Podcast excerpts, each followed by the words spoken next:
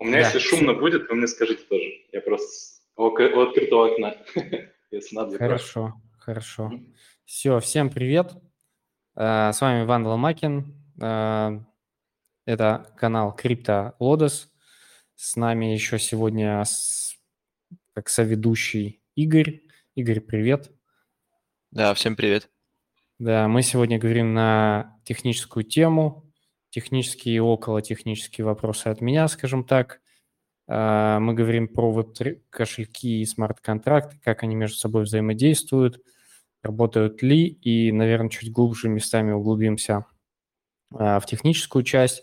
И говорим мы сегодня с а, кофаундером и CEO, если я правильно все знаю и написал, Антон Павлуцкий – это компания Citadel One. А компания Citadel One – это и про-валидатор, и платформа с кучей разных э, прикольных э, штук, функций. Там и стейкинг, и мосты, и что только угодно. Я сейчас думаю, Антон чуть подробнее расскажет. Антон, привет. Да-да. Привет.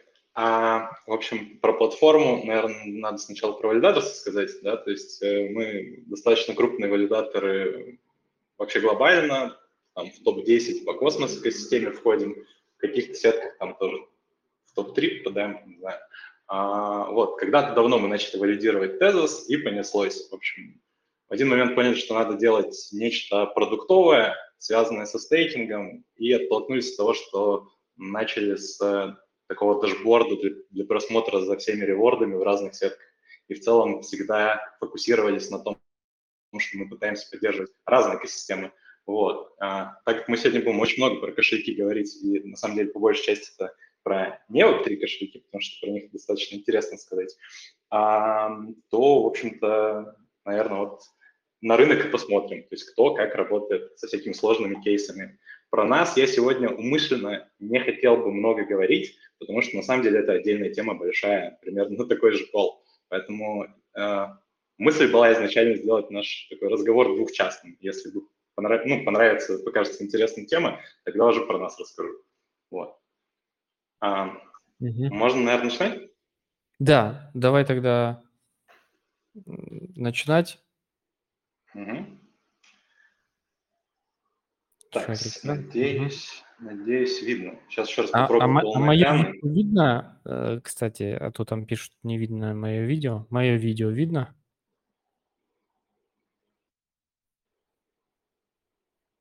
Да, вроде видно. Пишут. Ладно, окей. Так, окей. Sorry, Антон, а, продолжай. Да, да, без проблем. А, на самом деле, повторюсь, хотелось поговорить по большей части про не Web3 кошельки, потому что про них как-то меньше говорят, и понять вообще причину, почему на самом деле Web3 кажется сейчас для многих людей, для многих криптопользователей, как будто бы единственным вообще решением работать со сложными use cases. Собственно, про эти сложные use cases, простые use cases, и в целом про работу с контрактами мы сегодня будем говорить. Вот. А, начнем мы с веселого дисклеймера. А, на самом деле, если мы будем очень формально подходить к вопросу про работу с контрактами, то если у нас кошелек поддерживает ERC-20 токены хотя бы для их просмотра балансов, или там, может быть, даже отправки, то, в принципе, можно сказать, что он работает с контрактами. Да, поэтому, ну, практически любой кошелечек будет, будет у нас с ними работать. Вопрос, насколько глубоко и почему, на самом деле, ну, такой спойлер, почему, на самом деле, очень тяжело не Web3 кошелькам с контрактами работать. Но надо начинать все же с Web3, с классики, освежить э, кому-то, может быть, в памяти в чем, собственно, подход. В общем-то, история простая. Да, мы будем, наверное, много говорить, когда на Web3 будем смотреть все же на вопрос в контексте MetaMask, да, потому что кто более мелкими экосистемами не знаком, кто-то в целом работает только в эфире и к остальной крипте, может быть, там скептически относится. Поэтому, ну, говорим Web3, зачастую все же смотрим на то, как это с MetaMask построено, в большинстве сеток там подход плюс-минус похожий. Да, то есть э, попробуем вообще э, разобраться, на какой части какая, какая логика у нас находится и что с чем работает. Э, наверное, с того, что выполняется в, на уровне приложения. Если, если вдруг вопрос появляется по ходу, можно меня, кстати, остановить. А, так, какая у нас часть логики сидит в приложении? То есть э, в той части, которая у нас называется Web3.js Web А давайте какой-нибудь пример вообще возьмем для простоты, чтобы было на чем иллюстрировать. Допустим, обменник. Да? Будем иллюстрировать на обменнике. Обменников у нас сегодня будет какое-то количество. Например, мы с вами, не знаю, написали что-то типа OneInch, что-то типа Uniswap, неважно. То есть э, некого dApp-приложения, которое позволяет менять токены.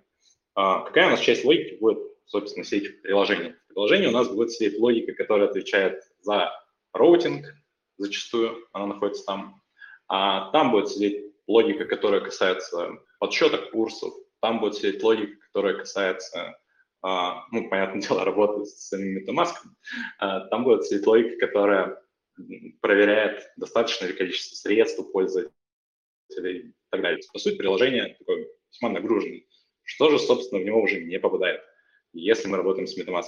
А если мы работаем с MetaMask, то в него, по сути, не попадают э, зачастую, но не всегда, вызовы к нодам. Их можно проксировать как бы через, через MetaMask, то есть узнать, например, тот же баланс можно через MetaMask. А, и, собственно, основная фича, ради которой все задумывается, это работа с подписью, с подписью транзакций, с подписью каких-то сообщений. Это, наверное, у нас основной кейс для работы, собственно, с приложением и MetaMask. Да? То есть самое важное нам подписать транзу. Иногда что-то у него узнать. Адрес, а, балансы и так далее. Вот. А, это так коротко освежить, что у нас внутри происходит. С технической точки зрения мы в техническую сторону, к сожалению, наверное, глубоко погружаться не будем успевать, потому что нам важно пробежаться по рынку и посмотреть вообще на все, что есть. Но если коротко, то, в общем, нужно создавать провайдер или общаться через этот провайдер. А, интересный факт, а, на самом деле, из-за такой архитектуры можно создать абсолютно спокойно кошелек, который, скажем так, ведет себя как MetaMask, но им не является. То есть мы с вами можем взять э, свой кошель, Эм, создать, который будет также браузерным экстеншеном сидеть у пользователя в браузере и будет перехватывать запросы, которые могли бы попасть в MetaMask. В принципе, этот подход имеет место быть. Почему? Потому что, ну, типа, сложно договориться с всеми проектами, можно говорить, ну, хотите подключить какой-то внутри а, проект, нажимайте MetaMask и подключите наш кошелек. То есть, в принципе, то, что архитектура устроена таким образом, что мы можем а, ну, по сути, не знаю, подмениться MetaMask свои плюсы имеет, потому что ну, можно не просить дополнительную кнопочку для кошелька имени Антона, например, или какого-то еще кошелька. Да, то есть, э, принципе, это интересный момент, а, который важно знать. То есть свой кошелек по такой же логике можно сделать. Так, а, собственно, классический пример. У меня тут OneImage тоже, в принципе, кейс со свапами. А, сори за то, что картинка не очень большая, но у нас есть много всяких способов подключения, в том числе и MetaMask, в том числе кошельки. Про эти кейсы мы уже поговорим позднее. Про Wallet Connect поговорим детально. Так, а, в принципе, можем ехать дальше. Вообще у меня презентация, она такая очень обзорная, там в ней много слайдов, поэтому мы будем часто переключаться. Так, а, собственно, начинаем мы не все же со сложного кошелька, а начинаем мы с такого промежуточного шага перед, скажем так, что-то между uh, Web3 решением и что-то между полнофункциональным кошельком. Почему будет понятно детальнее позднее. Что же я подразумеваю под агрегацией множества контрактов для работы? Да, то есть что это за сервис такие? На самом деле uh, все весьма тривиально, и для начала мы начнем с изерскана. То есть если у нас есть, мы опять же а, говорим про эфир, да, пока, а, если у нас есть некий эфирный контракт с вами, если мы для него приложили ABI-файл, ABI-файл, не знаю, техническим, опять же, языком это интерфейс для контракта, в котором у нас понятно, каких типов, какие у нас аргументы являются, как они упорядочены и так далее, то мы сможем, собственно, приятно через Etherscan вызвать при помощи того же самого MetaMask, да, а, вызвать транзакцию. Это, понятное дело, супер такой технический способ, потому что мы, по сути, работаем с конкретным методом на контракте, указываем у него конкретные параметры, должны их, собственно, сами провалидировать, правильно передать. И после этого MetaMask нам позволит такую транзакцию подписать. А, вот. Надо понимать, что можно и транзакции, которые как, как бы называются в контексте Zerskana READ методы вызывать. То есть это как бы запрос, например, на получение баланса, да, то есть просто запрос, не, не, не, не транзакции. И она тоже будет, запрос тоже будет проходить через MetaMask. То есть у Zerskana делится read методы и write методы. То есть те, которые изменяют какое-то состояние сети, те, которые требуют подписи, те, которые не требуют. А, способ классный, гибкий, но не очень классный для пользователя. Почему? Потому что нужно знать, какие параметры указать, э, и указать это корректно. А, но подходит, в принципе, для технических пользователей неплохо. А, еще один пример агрегации логики множества разных контрактов – это пример э, в виде Zapier. Что позволяет Zapier? Zapier вам позволяет работать с разными DF-сервисами под одним интерфейсом. Почему он у нас так промежуточно добавлен? Потому что, с одной стороны, он в себе имеет уже не один какой-то конкретный кейс, например, не знаю, компаунд, например, там, какого-то DeFi-приложения, а он их агрегирует в большом количестве. Почему это прикольно и удобно? Потому что можно всегда переключиться для а, того или иного use case на различных провайдеров. То есть можно не знаю, занять деньги в одном dev-сервисе, а приобрести что-то в другом, не уходя, э, не уходя из запера. Ну и плюс видно все активы, которые тоже проблемно трекать в разных сервисах, это тоже отдельная боль. А, надо понимать, что у подобных сервисов самое большое ограничение будет в том, что поддержку и обновления, э, если они происходят, тех, той или иной логики для тех или иных контрактов нужно делать ручками, и мы с этим все больше и больше, все чаще и чаще будем сталкиваться, когда будем говорить дальше про кошельки. То есть, еще раз повторюсь, а Zapier — это не какой-то принципиальный другой подход. Это просто, а, скажем так, толстенький фронт, в котором много разных контрактов поддерживаются для вызова в сравнении с, условно базовым сервисом, который в Zapier есть. А, ну и, собственно, еще один экран из Zapier, и для разных пулов у нас есть разные там действия, которые мы можем в их интерфейсе вызвать. Вот. Это уже такой шажок в сторону, скажем так, более кошельковой, более кошельковой работы. Вот. А, собственно, двигаемся дальше. И мы все дальше уже от Web3. А, хотя нет, еще чуть-чуть скажем про Web3. Собственно, мы скажем про то, как контракты интегрируются, взаимодействие с контрактами интегрируется непосредственно в Web3 кошелек.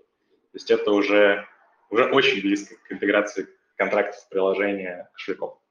А, собственно, пример у нас следующий. XDeFi — это Web3 wallet для множества разных сеток. А, у него есть use case со свапом, у него есть use case с NFT. Собственно, вы через этот кошелек можете свапнуть монеты, поработать с этими NFT-шками, посмотреть их и так далее. Вот. А каких-то сложных, более прокачанных кейсов у них нет. Почему это сложно скейлить, наверное, мы уже в конце поговорим. Но это уже такая попытка решить часть проблем пользователя, не выходя из кошелька. Да, то есть это а, уже история покруче, посложнее, можно, можно так сказать, чем, а, скажем так, базовый подход к работе с контактами. То есть мне не нужно искать какой-то конкретный сайт, мне не нужно искать какой-то конкретный сервис, мне все предлагают из, из кошелька. Так, второй пример MetaMask. В принципе, кейсы те же самые. Наверное, MetaMask в этом контексте э, более, более хорошо всем знаком. Uh, вот. Надо понимать, что у MetaMask проблем на самом деле с точки зрения поддержки контрактов поменьше, чем у кошельков, которые поддерживают токены разных экосистем, uh, потому что вообще логика работы с контрактами в разных сетях очень разная, она может очень сильно варьироваться. Вот, MetaMask в этом плане комфортнее, поэтому, собственно, он умеет вам классно баланс показывать по ERC-20 токенам, там, отправлять. А, и, опять же, базово может показать вам nft которые у вас есть на. Надо понимать, что не все, но те, которые, скажем так, через а, те или иные стандарты NFT-шные реализованы, которые поддерживают MetaMask, вы можете смотреть, видеть, поработать с ними. Так, а на самом деле, по-моему, здесь у нас уже, да, чисто Web3 use cases заканчивается, и мы уже двигаемся уже все ближе и ближе в сторону контрактов, встроенных непосредственно в кошельке. Но это тоже такой несколько переходный, несколько переходный подход. А в чем, собственно, подход браузера DAP заключается? В том, что у нас есть с вами мобильный а, wallet, например, у нас например, с Atomic.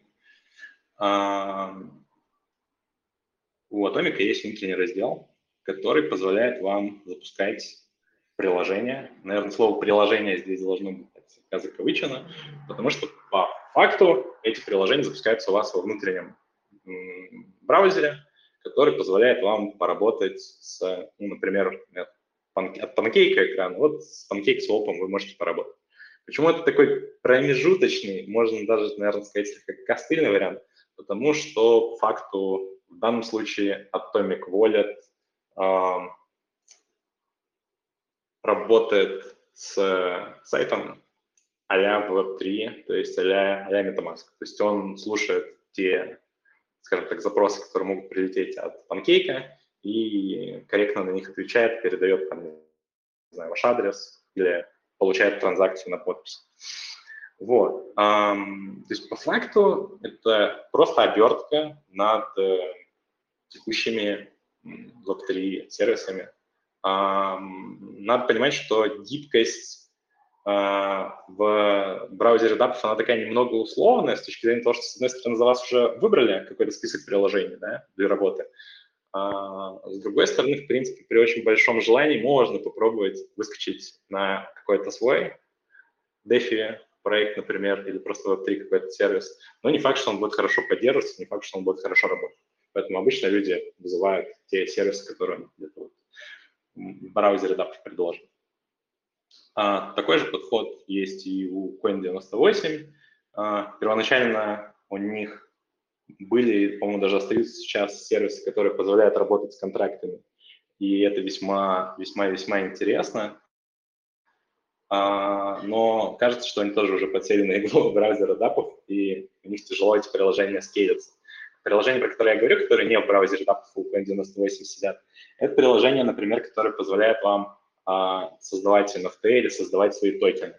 Да, вопрос, конечно, utility у этих токенов и этих NFT, он как бы открытый, да, то есть вам придется их еще каким-то образом на ту или иную площадку добавлять, все равно технические знания какие-то иметь, но забавно, что вы можете создать какой-то типовой контракт для ERC 20 токена и э, подправлять его другу. Но это функционал, который у них, кстати, в браузер DAP не входит. Есть это функционал не поддерживает кошелек. Но браузер DAP у них сейчас тоже есть, и они через него э, use cases подобные Atomic там тоже дают. Вот. А, собственно, что у нас еще в эту сторону есть? Есть еще в эту сторону MetaMask Mobile. То есть MetaMask Mobile – это тоже история, в принципе, про а, кошелек плюс встроенный браузер DAP. Встроенный, встроенный браузер DAP у нас на следующем экране. Работа с транзаком для пополнения. Это, честно говоря, не совсем, конечно, прям скажем, история про, про Web3, но вот кейс, который можно через браузер решить. То есть мы не реализуем эту логику на своей стороне, мы говорим, что есть транзак, который чудесно позволяет нам с карты пополнить наш счет, и мы через него это проворачиваем. А, наверное, про, про, про, про браузер дапов все. Мы про них еще в конце чуть-чуть скажем, но это за отдельный подход, наверное, не совсем корректно считать. Это все же работа с имеющимися э, Web3 приложениями. Так, собственно, то, ради чего, наверное, и собрались, это работа с контрактами при помощи кошелька и работа с контрактами, которые в этот кошелек встроены. Кейсы на самом деле будут похожи. У меня первый Exodus. А, в Exodus, например, вот у нас там есть стрелочка на Compound, есть возможность токены посвапать. А, опять же, можно ERC20 токены отправлять. Ну, например, вот свап с вами возьмем и, наверное, тут немного остановимся. То есть, в принципе, то, что делает Exodus, можно сказать, что это тот же самый кейс, что и реализация свапа в три приложения, потому что мы бизнес-логику размещаем внутрь своего кошелька. Начинаем работать с этими контрактами из кошелька. А кейсов большого количества кейсов, которые поддерживают кошельки нативно, вот именно через свою логику, а, вы, пожалуй, нигде не встретите. Есть, по сути, два способа классно расширяться в плане каких-то разных сценариев использования, там, свапы, займы, не знаю, NFT, в общем, что хотите. А, первый сценарий – это находиться в одной экосистеме и поддерживать исключительно эту экосистему. Еще меньше экосистемы, тем проще ее поддерживать. Ну, допустим, мы с вами взяли какую-то сетку, там, не знаю, без топ-300, ближе, ближе к низу, там, топ-300, там, не знаю, CoinMarketCap, скорее всего, в ней не будет большого количества сервисов, но каждый сервис можно поддерживать классно, успевать за обновлениями и не переживать, что, там, не знаю, контракт каким-то образом поменяется или сам сервис от какой-то логики откажется. Да? То есть это поддерживать просто. Когда мы идем с вами в эфирную сторону, то оказывается, что в одном месте все поддерживать, а, ну, я не буду говорить невозможно, но в текущих подходах, которые мы сегодня с вами посмотрим, ну, типа, очень сложно. Да? То есть очень сложно нативно поддерживать работу условно со всеми контрактами. То есть э, это крайне-крайне тяжелая задача, и, как мы увидим, подходы, которые существуют сейчас, они это очень тяжело позволяют делать. Так, а, собственно, про Exodus что еще можно сказать? А, да, в Exodus еще есть стейкинг. Как же я мог забыть про стейкинг? А, да, то есть у них есть э, возможность стейкать те или иные активы. Собственно, стейкинг в большинстве сеток, он тоже, по сути, через логику контрактов и происходит. А, вряд ли вы будете отправлять просто так свои деньги и назвать это стейкингом на какой-то адрес. А, так, едем дальше. А, пример уже, наверное, такой не очень, может быть, знакомый массам, но людям, которые работают с космосом, наверное, он знаком. Приложение Cosmos Station. А, чем оно интересно для людей, которые с космосом и системой не, не очень знакомы или не знакомы вообще? Тем, что а, космос а, – это, скажем так, экосистема, где у сеток есть ориентация на тот или иной use case, и понятное дело, что есть сетки с весьма таким пространным, и, может быть, даже просто странным use case, но сетки, у которых есть конкретный, понятный сценарий для использования, например, э, справа мы с вами видим обменник, который на осмосисе работает, осмосис – сетка для э, liquidity провайдинга и для свопов. Он у вас является, по сути, основным в осмосисе, то, ради чего эта сеть существует, и Cosmos Station кастомизирует сценарий каждой сетки в рамках встроенного в себя приложения. Понятное дело, что чем больше приложений Cosmos Station встраивает, тем сложнее их поддерживать. А, про это мы уже с вами вскоре сказали, но вот такая вот проблема есть. Плюс, если возьмем, не знаю, даже 50 самых классных больших сеток в космосе, окажется, что 50 сеток постоянно поддерживать требует большую команду или какой-то очень большой э, cash flow для того, чтобы это можно было классно реализовать. Вот, и это на самом деле, пожалуй, самая большая причина того, почему мы сейчас живем в таком Web3 мире, а не в мире, где есть супер-мега кошелек, в котором все use решены нативно, удобно и связаны друг с другом. Но про выходы мы еще поговорим из этого порочного круга. Так, а, едем дальше. А, что можно еще сказать интересного про подходы? Следующий у нас подход называется роутинг транзакций. А, наверное, более-менее известный многим подход, как минимум логотип вы видите достаточно часто. Это подход, который называется, собственно, Wallet Connect. Wallet Connect у вас позволяет, опять же, технически сделать следующее. Он позволяет вам связать, uh, скажем так, в единую сессию ваш wallet и uh, конкретные, конкретное приложение. Самый распространенный use case – это вы храните а, свой приватник в неком кошельке, который Connect поддерживает, и в тот момент, когда приложение, с которым вы хотите поработать, например, на компьютере или на телефоне, пытается а, законнектиться с кошельком, вам генерится либо QR, либо ссылка, что в целом, по сути, одно и то же, потому что QR у вас так ссылку содержит, которая позволяет, собственно, создать сессию, в рамках которой будет происходить общение между кошельком и между дапом. Почему эта сессия нужна, почему эта сессия важна? Ну, собственно, для того, чтобы, например, DAP попросил ту или иную транзакцию подписать, а приложение какую-то информацию могло передать, например, знаю, публичный адрес. а, с которым планируется работать. А, работа происходит через WebSocket, поэтому это отличается от того, что мы видели до этого. И в целом, поэтому она и выделена в отдельный подход. Она решает часть проблем, которые есть у пользователя с точки зрения подключений. Например, не знаю, это более прикольно для мобильных пользователей.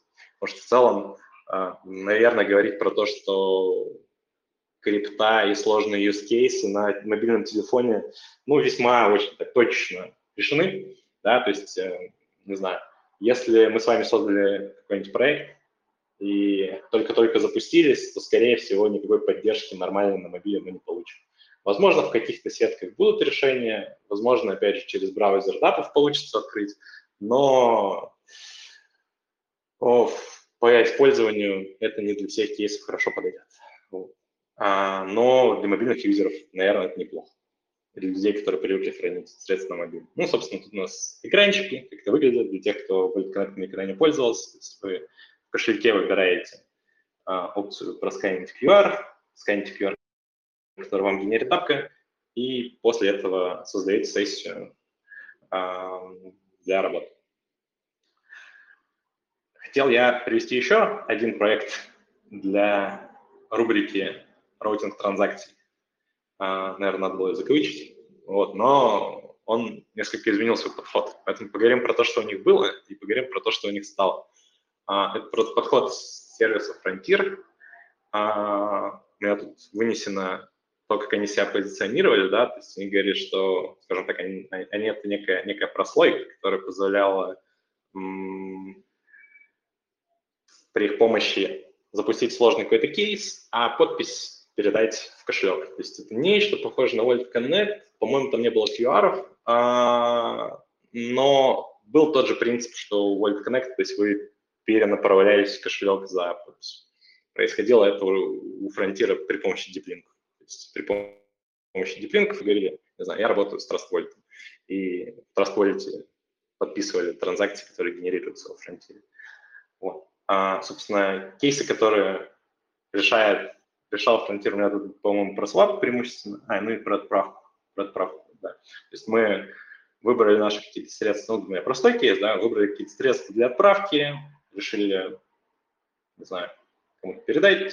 В тот момент, когда надо подтвердить, мы а, выбираем адрес и выбираем сумму, выбираем кошелек, через который мы будем работать, да, тут в данном случае это Trust Wallet, и после этого confirm транзакцию уже делаем в кошельке. То есть этот подход а, похож на Wallet Connect, а, но уже так неплохо отличается от того, что мы до этого смотрели, потому что, а, в принципе, работа основная велась через, через фронте. Подпись была в другом месте.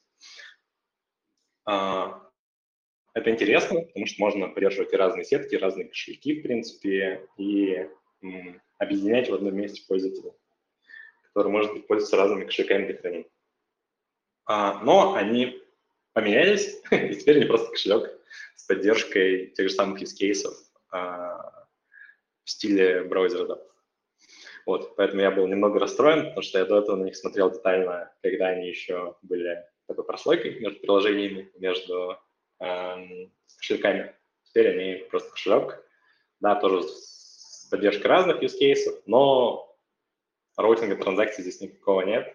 Э, и, по сути, можно работать с кошельками напрямую у них.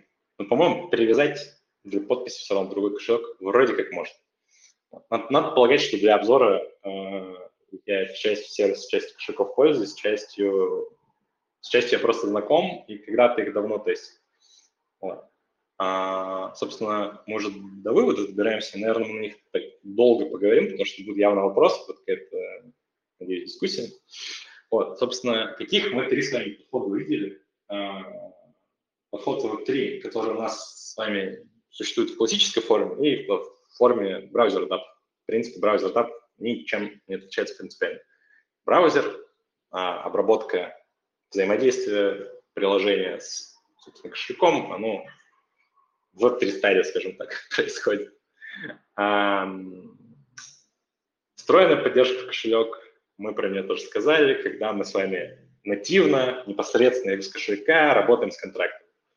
Про каждый подход мы сейчас еще отдельно поговорим. Ну и Volt Connect, который у нас ну, единственный из крупных, скажем так, представителей такого подхода остался. Я уверен, что есть более мелкие подходы, которые в тех или иных экосистемах могут существовать, а, которые не попали, но я старался брать все подходы, которые могут быть э, мультисеточными, которые там ну, несколько крупных сетей поддерживают. Вот. Wallet Connect, надо понимать, поддерживается, например, в том же космосе и в эфире, и еще крупных сетях, которые там около эфирных. Вот, поэтому нельзя говорить, что они какие-то маленькие страны. Вот, давайте теперь про каждый более детально уже поговорим, плюс-минусы, подводные камни, и, наверное, уже там про вопросы поговорим. Так, собственно, Web3 плюсы, а, наверное, опять же, Web3 всем знаком, поэтому он у нас более, более, более разжеванный, более расписанный. А, он у нас является своим основным подходом к работе с контрактами.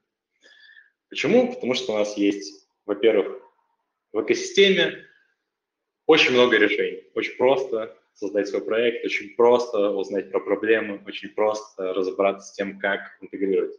Много кодовой базы, много проектов, много экспертизы, скажем так, по а, комьюнити.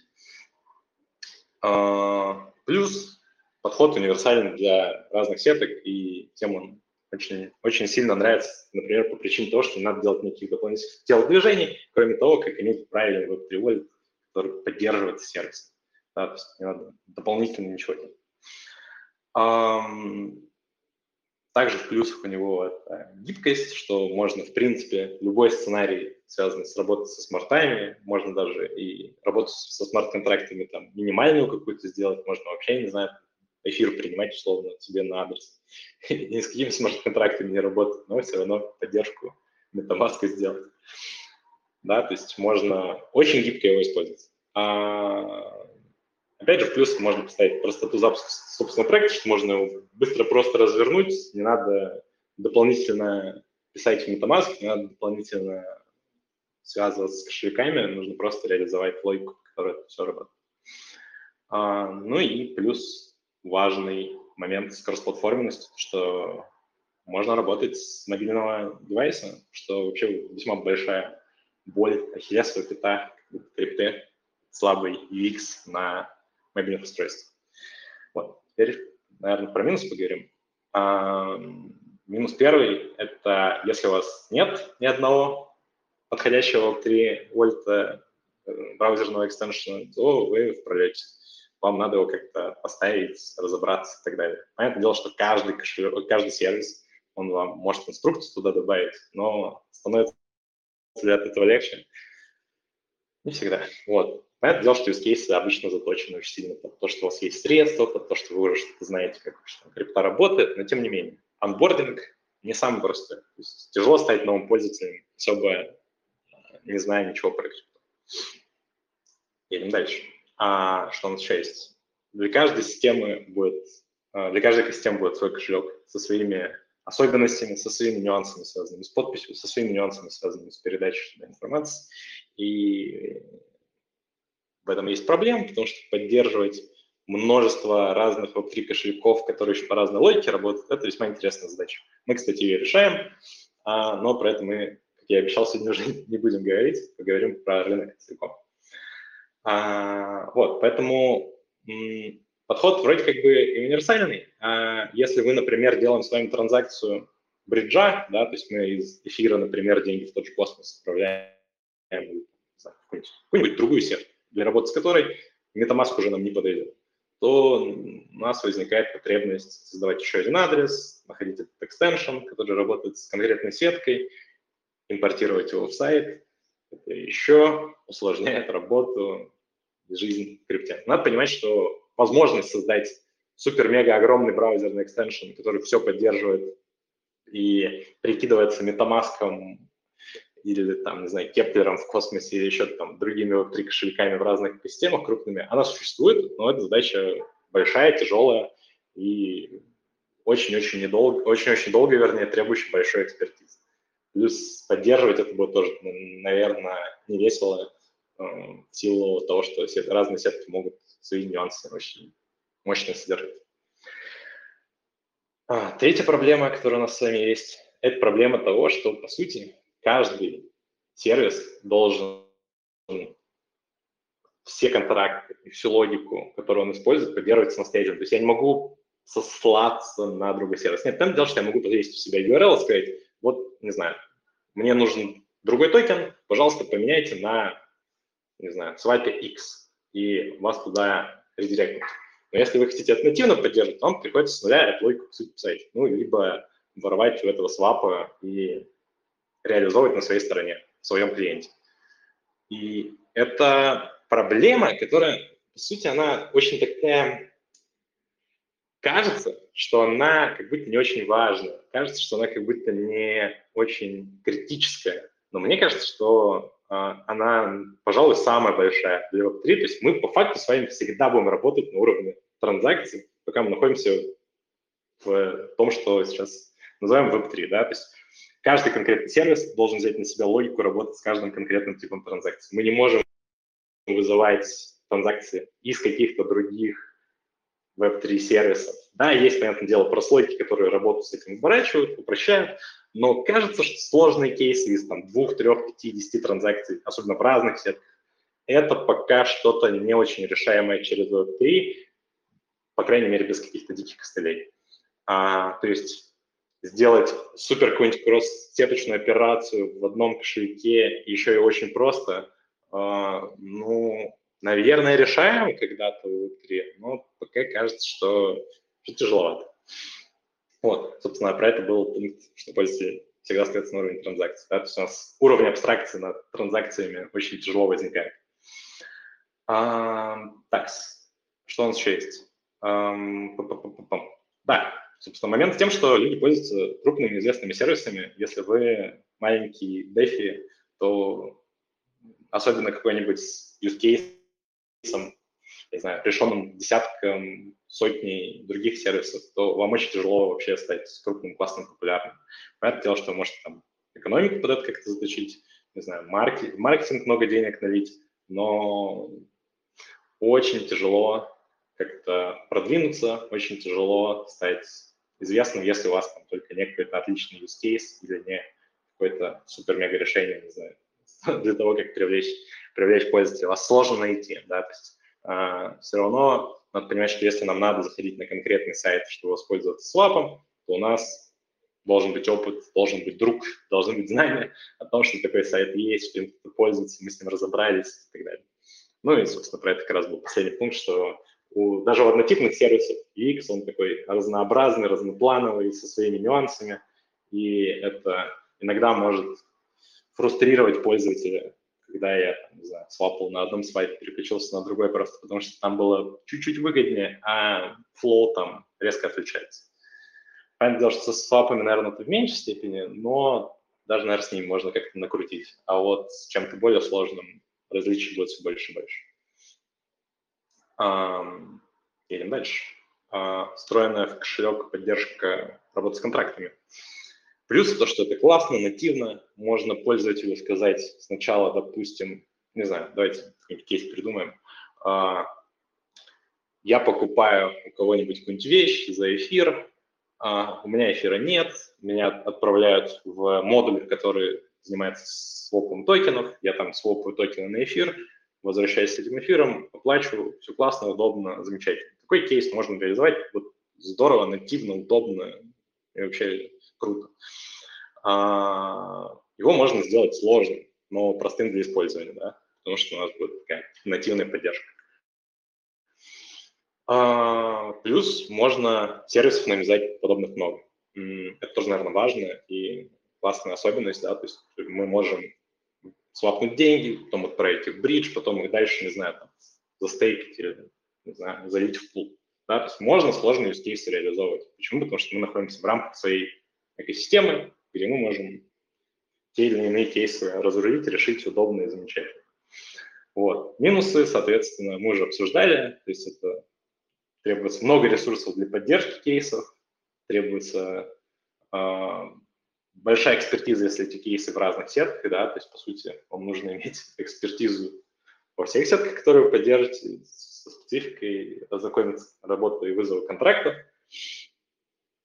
А, ну и самое, наверное, тоже такая, ну, то же самое, но очень неприятная проблема, то что очень сложно это все переиспользовать, да, то есть можно, но огромный проект вряд ли кто-то будет форкить, поддерживать данные и так далее.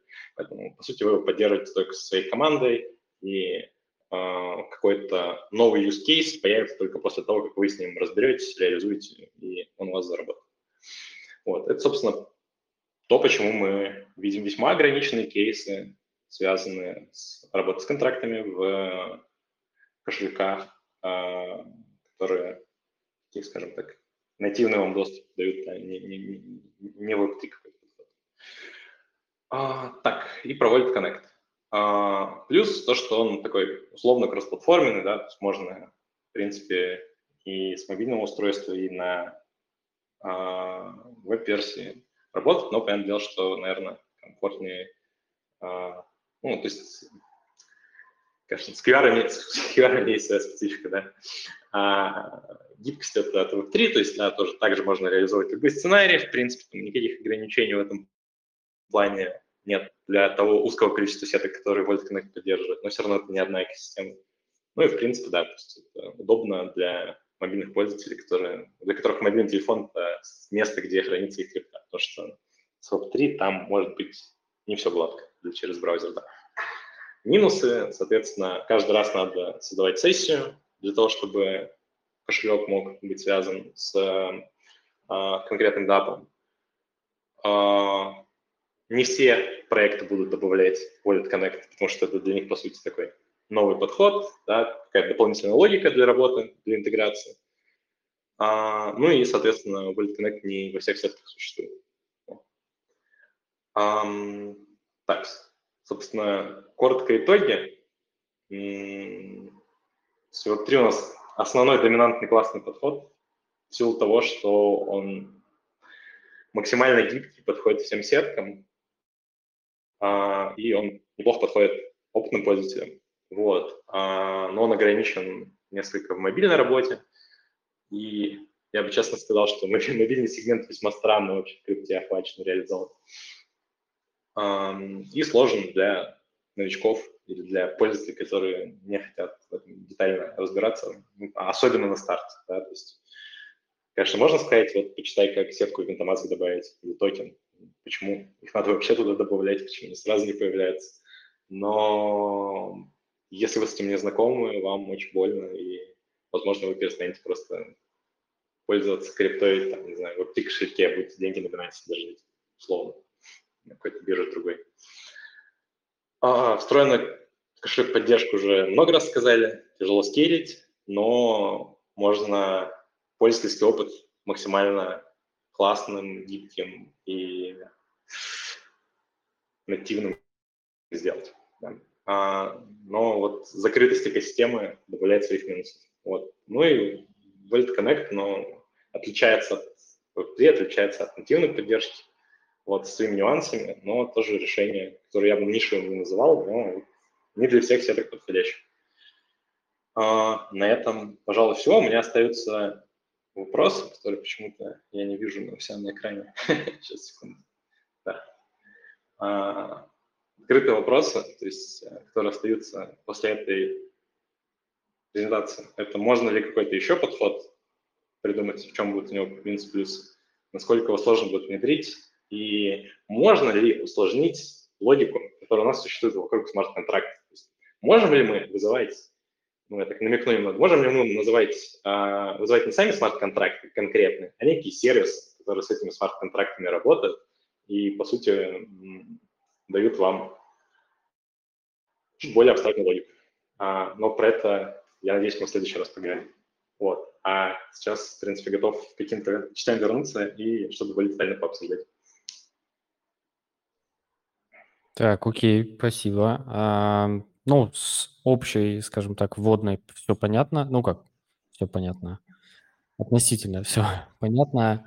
А, еще раз напомню для тех, кто нас слушает, э, если у вас появляются вопросы, можете писать их в чате. А, если вы не знаете, вы нас слушаете, допустим, не знаете, где чат, А, чат есть в описании к этому каналу. Если вы нас смотрите а, на YouTube уже, то я ссылку, все ссылки добавлю в описании. Ну, у меня довольно был такой простой вопрос, но, как мне кажется, он важный и фундаментально, потому что э, не всем понятно э, на текущий момент, э, что такое Web3 кошельки, а что такое не Web3 кошельки и чем они отличаются. Потому что в последнее время такое ощущение, что все больше и больше начали называться именно вот мы Web3 кошелек, а как будто раньше Web3 кошельков не было. Не очень понятно. Окей. Окей. А, мы возвращаемся, на самом деле, к самому началу. То есть, по сути, а, что мы можем назвать вот три кошельком. То есть, вот три кошелек, во-первых, это место, где у нас хранится приватник. Из этого вряд ли у нас какой-то кошелек получится. Во-вторых, наверное, да, кстати, важный момент, про который мы вообще не поговорили. Кошельки у нас бывают с вами кастодиальными и не кастодиальными. И вот три кошелек, ну, наверное, гипотетически он даже может быть и не, не кастодиальным, а, ой, вернее, энергетическое может быть и, и кастодиальным даже. Я честно никогда не задумывался о кастодиальном внутри кошельке. Наверное, такой тоже может быть.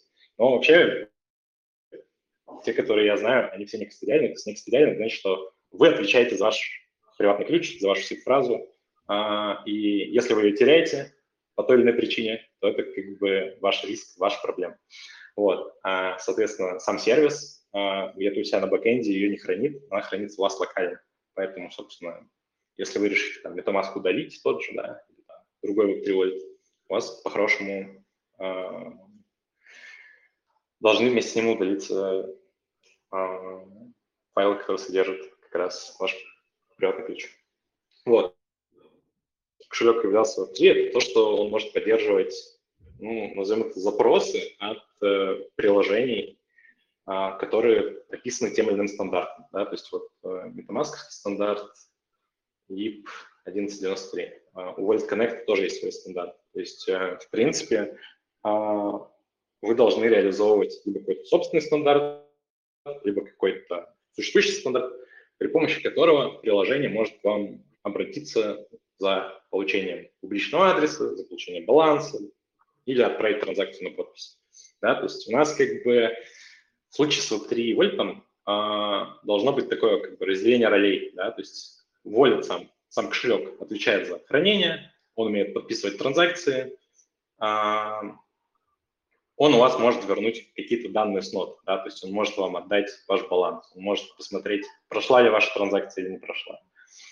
А, это с одной стороны. А с другой стороны, он может взаимодействовать с сайтами, которые обладают своей какой-то логикой специфичной. Ну, допустим, я не знаю, какой давайте какой-нибудь странный кейс, не знаю, магазин ковров – вот у вас есть магазин ковров, и вы можете тоже, в принципе, сделать привязку к, к. Вы можете сказать, а хочешь платить ковер, не знаю, эфиром.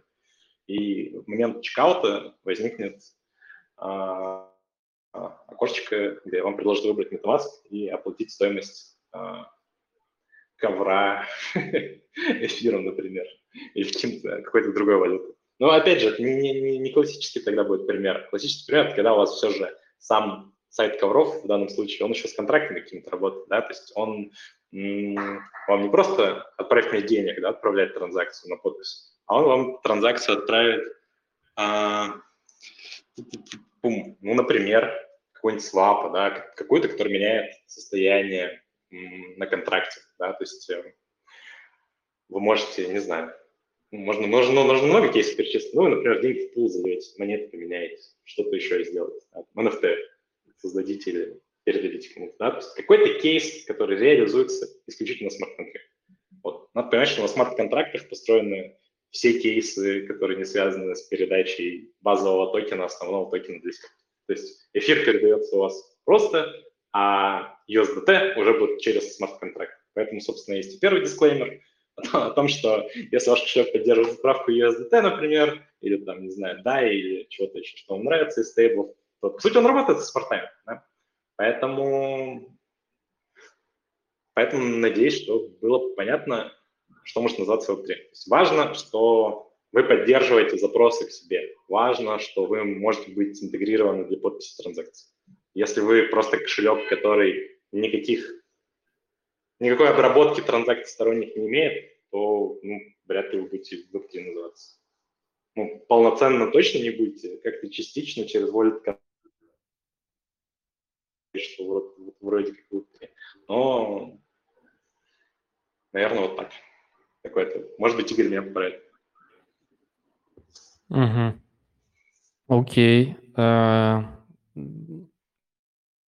уточню пока, Игорь, есть ли у тебя вопросы? Я, если что, могу еще что-нибудь спросить. Uh, есть вопрос, да. Хотелось бы понять вообще разницу между банковским счетом и веб-кошельком. Uh, какие вообще есть варианты и чем одно лучше другого? Так, ну, если мы вернемся к терминам, про которые мы уже говорили, то надо понимать, что банковский счет – это у нас, а, ну, мы такой аналогию проведем, да, это у нас а, кастодиальный а, кошелек, то есть кошелек, работа с которым обеспечивается через некого агента, то есть банк, да, который позволяет нам запросом в банк совершить ту или иную транзакцию. И надо иметь в виду, что вообще как бы, проблема и кастодиальных кошельков, и банков сводится всегда к тому, что все здорово, пока они работают, и все очень здорово, когда они перестают работать по какой-либо причине. Когда Binance закрывает вам вывод, когда банк, не знаю, невозможно до него дозвониться и решить какую-то проблему, вы в беде, вам очень тяжело становится в этот момент что-то сделать со своими средствами. Некостадиальный кошелек он таких проблем решен. А, надо сказать, что он на самом деле отчасти решен, потому что если сетка, на которую вы работаете, встает, вам это тоже никак не поможет. Это было недавно с Terra, это очень периодически бывает в тех или иных сетях, а, что сама сетка может остановиться. Тогда, конечно, вы тоже не сможете сдвинуть свои средства, но тут нет какого-то промежуточного агента, который вам может работу с вашими активами как-то воспрепятствовать. И, по сути, а, что важно, если мы говорим про кастодиальные кошельки, то что их предпочитают э, либо, ну, наверное, даже там уже неправильное слово кошелек говорить, скорее, да, это уже что-то больше на банк похоже. А, то есть почему кастодиальный подход классный? Потому что он подходит для компаний, которые хотят миллионы, сотни миллионов, миллиардов денег загонять в крипту и иметь возможность а, скажем так, переложить ответственность за работу с этими активами да, на какую-то компанию, которая в этом хорошо разбирается, которая будет там, может быть, мультисигом, там, хранить это все, безусловно, на холодных кошельках, в общем, организует тот уровень безопасности, который эти деньги требуют. И кастодиальный подход классный будет для таких компаний тем, что они, по сути, переносят риски на вот эту вот компанию, которая эту услугу предоставляет. Почему? Потому что кастодиал должен иметь лицензию, должен быть там застрахован, должен проходить очень много аудита со стороны финансовых компаний, иначе это какой-то очень странный кастодиал. То есть то же самое все можно применить к банку. Да? Банк должен проходить аудит от государства, банк должен быть классным и надежным. А если мы с вами говорим про некостадиальный, то, по сути, в чем плюс? Ваши деньги всегда ваши. Единственное, что может все, скажем так, остановить, работу с ними, это остановка сетки. Но это очень такой критический момент, который может быть решен, может быть не решен. Опять же, могу, можно, можно вспомнить кейсы, когда сетки восстанавливались, все было ок. Можно вспомнить сетки, когда не восстанавливались, и было все очень печально. А, но надо понимать, что этот подход он такой более свободный для использования, но все риски, которые существуют на пользователя исключительно, потому что там, отменить транзакцию в сетке, которая быстро их обрабатывает, будет супер проблемой. А, в биткоине в эфире это можно там как-то пробовать, и с нормальной долей вероятности какие-то транзакции отменить, которые еще в блокчейн не попали. Но, в общем, надо понимать, что некостадиальный подход, несмотря на то, что он вроде как э, не содержит посредника, а, то и требует аккуратности с работой с своими деньгами. Да? не банк, который можно, ну, хоть как-то попросить там что-то вернуть, что-то расследовать. А, полное управление вашими активами.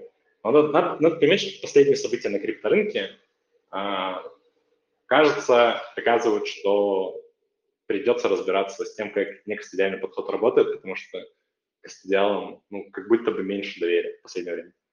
Вот. Не ко всем, но схлопывание нескольких проектов это выглядит очень неприятно. Вот.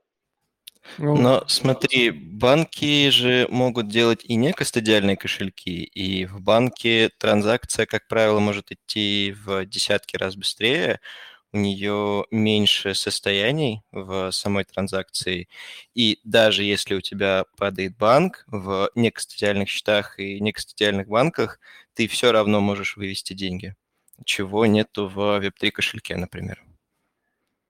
Так, в некастодиальном банке а, да, их говоря, не очень представляю не кастодиальный банк, но окей, если их много, то классно. То есть у тебя полный доступ к счету, и ты всегда можешь свои средства достать, правильно получается? Да, совершенно верно. Ага. А, а тогда в чем его минусы, его некастодиальность? То, что у них нет страховок. Я не знаю. Не подскажу. Нет, вопрос, вопрос здесь в том, а, ну, не представим, но некастодиальные э, банковские счета имеются. В чем а, ага. преимущество или минус а, такого подхода и Web3 кошелька? А, ну, надо понимать, что а, вообще работа с банковским счетом – это, по сути, работа со средствами, как бы как с платежным да, каким-то инструментом. Web3 кошелек может а, работать, например, с NFT-токенами. И тут мы про какие-то платежные средства, ну, можем говорить, можем меняться с тобой, да, НФТшками, не, не за деньги, а просто за другие НФТшки. Можем? Можем. Да, то есть у тебя как бы объем, не знаю, эм, какие-то области использования, короче, очень сильно увеличиваются. То есть тебе, у тебя не всегда работа идет прям с деньгами, как с деньгами. Наверное, это такое самое важное, что ли, отличие. Плюс тебя сами use cases могут быть максимально сложными. То есть ты можешь взаимодействовать с каким-нибудь контрактом, допустим, который у тебя сберегает твои средства, а если ты его не вызываешь там два года, он их возвращает, не знаю, на адрес твоей, твоих родителей, допустим, да, твоей жены. И можно ли так запрограммировать э, банковский счет?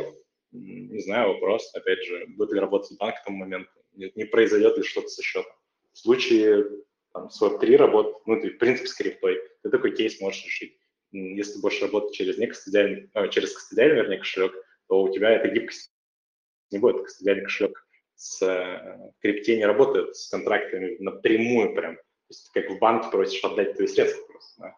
И, не знаю, то, что биржа называет стейкингом, это я почти уверен, что в крайне редком количестве use cases это там реальный стейкинг, потому что они могут даже проценты больше предлагать, чем проценты стейкинга на сети. То есть они эти средства просто как-то используют. Поэтому, не знаю, Дал ли я тебе ответ, который ты хотел слышать? Или я не в ту сторону свел? Игорь? Окей, okay, спасибо. Так, ладно. А, я вот, кстати, для себя отметил, а, когда рассказывал про Web3 минусы, и что это история для там всех мобильных устройств э, еще очень слабо проработана. И в целом еще ага. пока не адаптирован, скажем так. Вот, я почему-то для себя отметил, что, ну, так-то и называется Web 3, а не Mob 3. Поэтому для веба он как бы для веба. И пока что, мне кажется, что-то в этом есть. А, но да, для мобилок а, пока все довольно сложно. Да даже для веба, ну, все, что сейчас есть, это тот же MetaMask. Визуально это в целом э, сложновато и выглядит, и я не, пока не очень представляю, когда мы дойдем до того, что там будет все максимально интуитивно понятно. Я думаю, мы это как-то в отдельном эфире э, с Риной э, пообщаемся и узнаем, как, как сделать понятный э, юзер-интерфейс, чтобы все было просто и для, для людей. Так, еще я хотел а, что-то уточнить.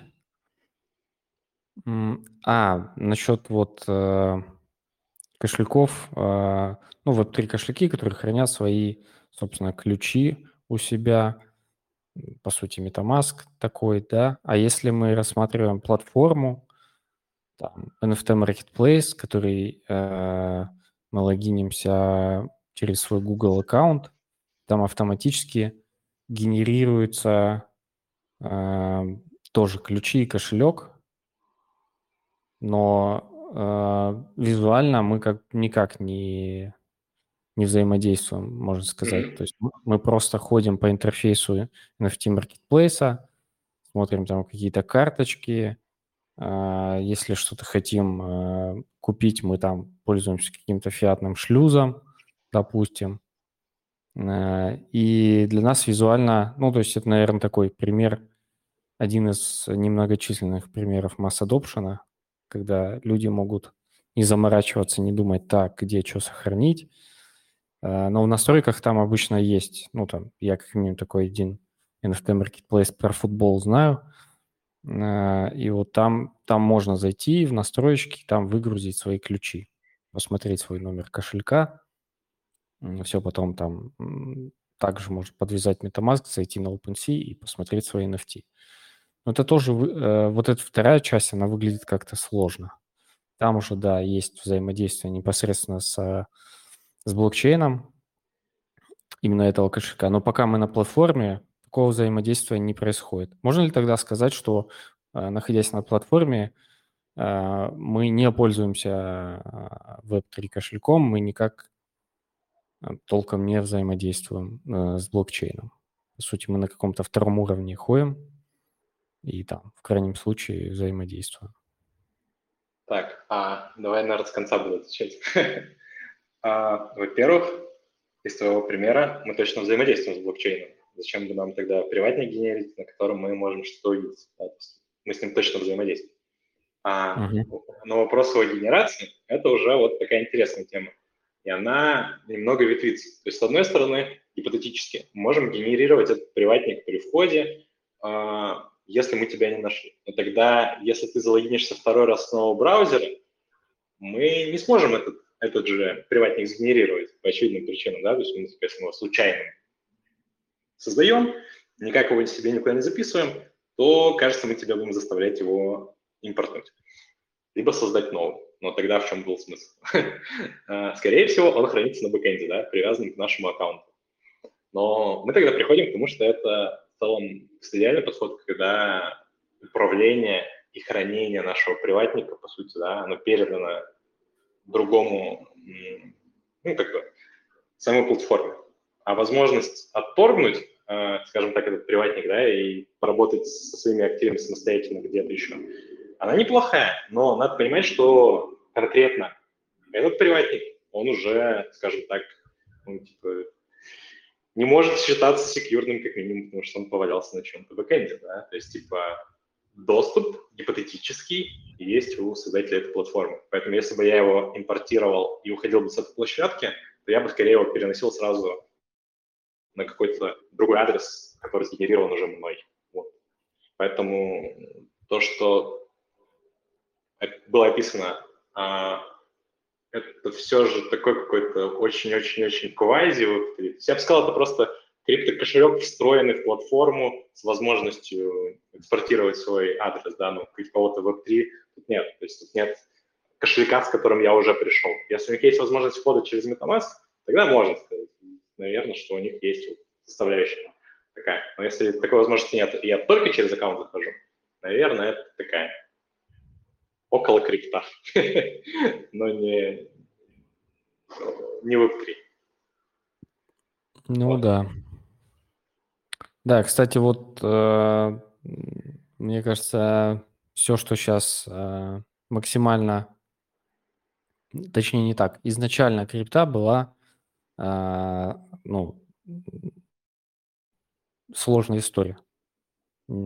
Она была сложная история не только для там, внешнего наблюдателя, для обычных людей, но и, в принципе, там, для даже местами для криптонов это сложная история. Там э, те, кто занимается, допустим, просто торговлей в на бирже, спотовая торговля, они лезут в ноды и там погибают просто, потому что там надо разбираться, прям копать, изучать.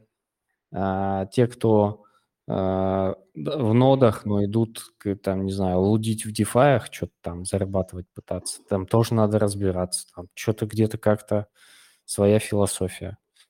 А, и мне кажется, когда вот какие-то платформы появляются с максимально простым интерфейсом, они уже начинают восприниматься как такие, ну, это что-то около криптовое, не очень сложное. Ну, это специально делают, мне кажется, для того, чтобы как-то упростить людям жизнь, чтобы не было этого э, с генерацией, хранением и так далее. И вот интересно, кстати, твой взгляд по поводу э, такого вопроса, как вот э, как оста- оставить э, кошельки такими же некастодиальными, чтобы они хранили у себя приватники, но в то же время доступ к ним как-то максимально упростить и сохранить конфиденциальность. Возможно, это будет э, что-то типа цифрового identity, я не знаю. Вот интересно твой взгляд. А, вопрос хороший. Мне кажется, на самом деле а, проблема, связанная с безопасностью именно, она будто уже и сейчас, в принципе, решена, и мы как бы от нее никуда не уйдем. Тут скорее вопрос, как усложнить use case, да, то есть как сделать, как сделать что-то комплексное. То есть э, сейчас, по сути, а, я про это говорил, наверное, такая одна из самых важных мыслей. Я, кстати, могу видео, в принципе, включить, раз я прелесть тому. Может быть, мне поможет увидеть. Да. Самое важное, да, самое важное, как будто бы для меня лично мысль, которую я сегодня хотел донести, это то, что мы все еще с вами находимся на уровне как бы атомарных транзакций, да, мы все еще, даже вызывая контракт, а, должны думать о том, что это какой-то метод с параметрами, которые мы сейчас вызовем, и что-то произойдет. Но пользователю нужно это завернуть, пользователю нужно дать как бы рецепт из, может быть, нескольких вызовов, из какого-то более сложного сценария а, для того, чтобы он мог более сложные действия сделать. То есть, допустим, сейчас, если уж мы говорим про такую, там, не знаю, чистую крипту, какую-то не, не идеальную, на которой, которой как будто бы для нас по каким-то причинам не существует централизованных обменников, это а, просто вот у меня есть активы, пусть там доллары, да, там стейбл какой-то, как мне его вообще во все сетки передавать и как мне с ним там дальше что-то делать? Мне нужно найти соответствующий бридж, а мне нужно воспользоваться этим бриджом, там, не знаю, гайд его прочитать, мне нужно разобраться, какой токен я еще вообще на выходе получу, что я дальше с этим токеном должен сделать, должен ли я его какой-то... Я смогу какой-то сценарий получить, не знаю, деньги в пул залить или что-то сделать. Шагов очень много, но я все еще работаю на каждом конкретном шаге, с каждым конкретным действием. Я вижу, как бриджи те же пытаются завернуть этот набор транзакций в что-то типа сделай одно действие, сделай второе, сделай третье, но дальше они же меня никуда не отправляют. Поэтому по факту я должен постоянно переключаться между сервисами, и это больно, и это тяжело массовому пользователю. То есть это такой, как крайний интернет. Хочешь какой-то конкретный use case, он вот там где-то находится, но дорожку до него там придется как-то искать и, возможно, вообще не знать про то, что он реализован, он существует. Кстати, вот. это, мне кажется, одна из причин, почему до сих пор продолжают выходить э, кошельки и в них инвестируют фонды, потому что, ну, нет нормальных кошельков. Там всегда есть, вот тут кошелек, тут что-то работает, вот действительно один use case используется, а, а тебе нужно вот следующий use case. Ты идешь в другой уже сервис. И так их а... 3-4 или больше. Мне кажется, это такая история от VC про обезьян, которые пытаются войну и мир на печатных машинках набрать. Ну, то есть, как будто под, подход никто не пытается очень сильно поменять. Я, собственно, сегодня очень долго говорил про достаточно специфичную тему, которая, она такая на стыке бизнеса, да, то есть мы про тех сильно не, не ушли, да, то есть мы говорили про то, как архитектура устроена, для того, чтобы можно было детальнее как раз зайти в сторону, а чего же не хватает, а как это можно решить а как можно свой сервис сделать частью чего-то большого, как можно сами сервисы связать. Вот. И я надеюсь, что было интересно, и мы еще поговорим на этот счет. Вот. А, ну, насколько я помню, вы в том числе что-то такое пытаетесь запилить у себя на платформе. Именно, чтобы... именно так. Да, да, да. Такой инсайт. Ну, там вроде у вас ничего секретного нет, да? Можно же. Не-не-не, ничего секретного нет. А в паре слов то, о чем бы хотелось уже на техническом уровне еще раз поговорить, то есть какие кейсы можно решать, как это может работать. А, Так как, опять же, я думал, что я, я про это в следующий раз поговорю, но сейчас немного закину удочку.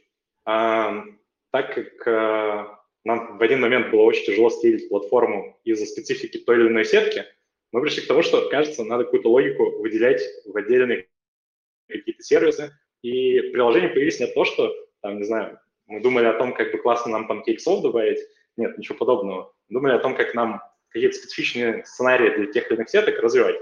И пришли к тому, что это должен быть какой-то просто маленький, маленькая логика для этого должна быть. А потом вокруг логики построили приложение, а потом поняли, что эти приложения могут еще друг с другом работать. И про это я бы хотел как раз в следующий раз детально поговорить. Но ключевое то, что мы сейчас переносим, по сути, те сервисы, которые прекрасно работают как Web3, внутрь своей платформы для того, чтобы они были доступны и на мобиле, и на вебе, абсолютно единообразны, без каких-либо отличий. И, наверное, можно это очень сильно сравнить с тем, что делает ВКонтакте, например, в контексте приложений. Да, то есть у них там тоже есть история про то, что можно сделать приложение, которое запускается из м, ВК и там какой-то свой use case решить.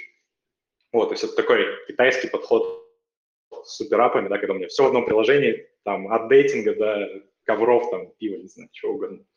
Вот, и как это можно сделать в крипте, вот про это в следующий раз. Ну, окей, супер. Мне кажется, прям прикольный нос получился. А, Игорь, если у тебя не осталось вообще никаких вопросов, хотел у тебя поблагодарить за супер крутые вопросы. Красавчик.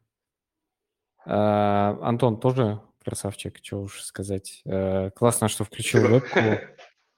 Да, с ней действительно прям поживее стал, как будто бы.